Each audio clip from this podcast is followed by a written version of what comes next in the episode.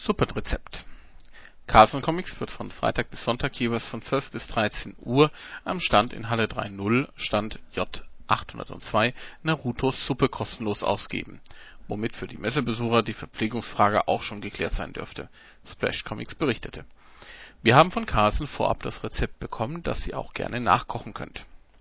Eine Nudelsuppe für vier Personen. Die Zutaten: 250 Gramm getrocknete Ramen-Nudeln, 800 Milliliter Asia-Fond, ersatzweise Gemüsebrühe, japanische Sojasauce, Shoyu, ein Bund Frühlingszwiebeln, Salz und Pfeffer.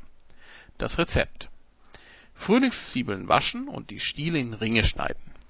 Dann den Asia-Fond aufkochen und mit 4 bis 5 Esslöffeln Shoyu sowie mit Salz und Pfeffer abschmecken. In einem zweiten Topf Ramen kochen, dann abgießen. Ramen in Schalen geben und dann die Frühlingszwiebeln und die Suppe dazugeben. Wenn ihr also von dem Rezept auf der Buchmesse begeistert wart, dann könnt ihr es jetzt einfach nachkochen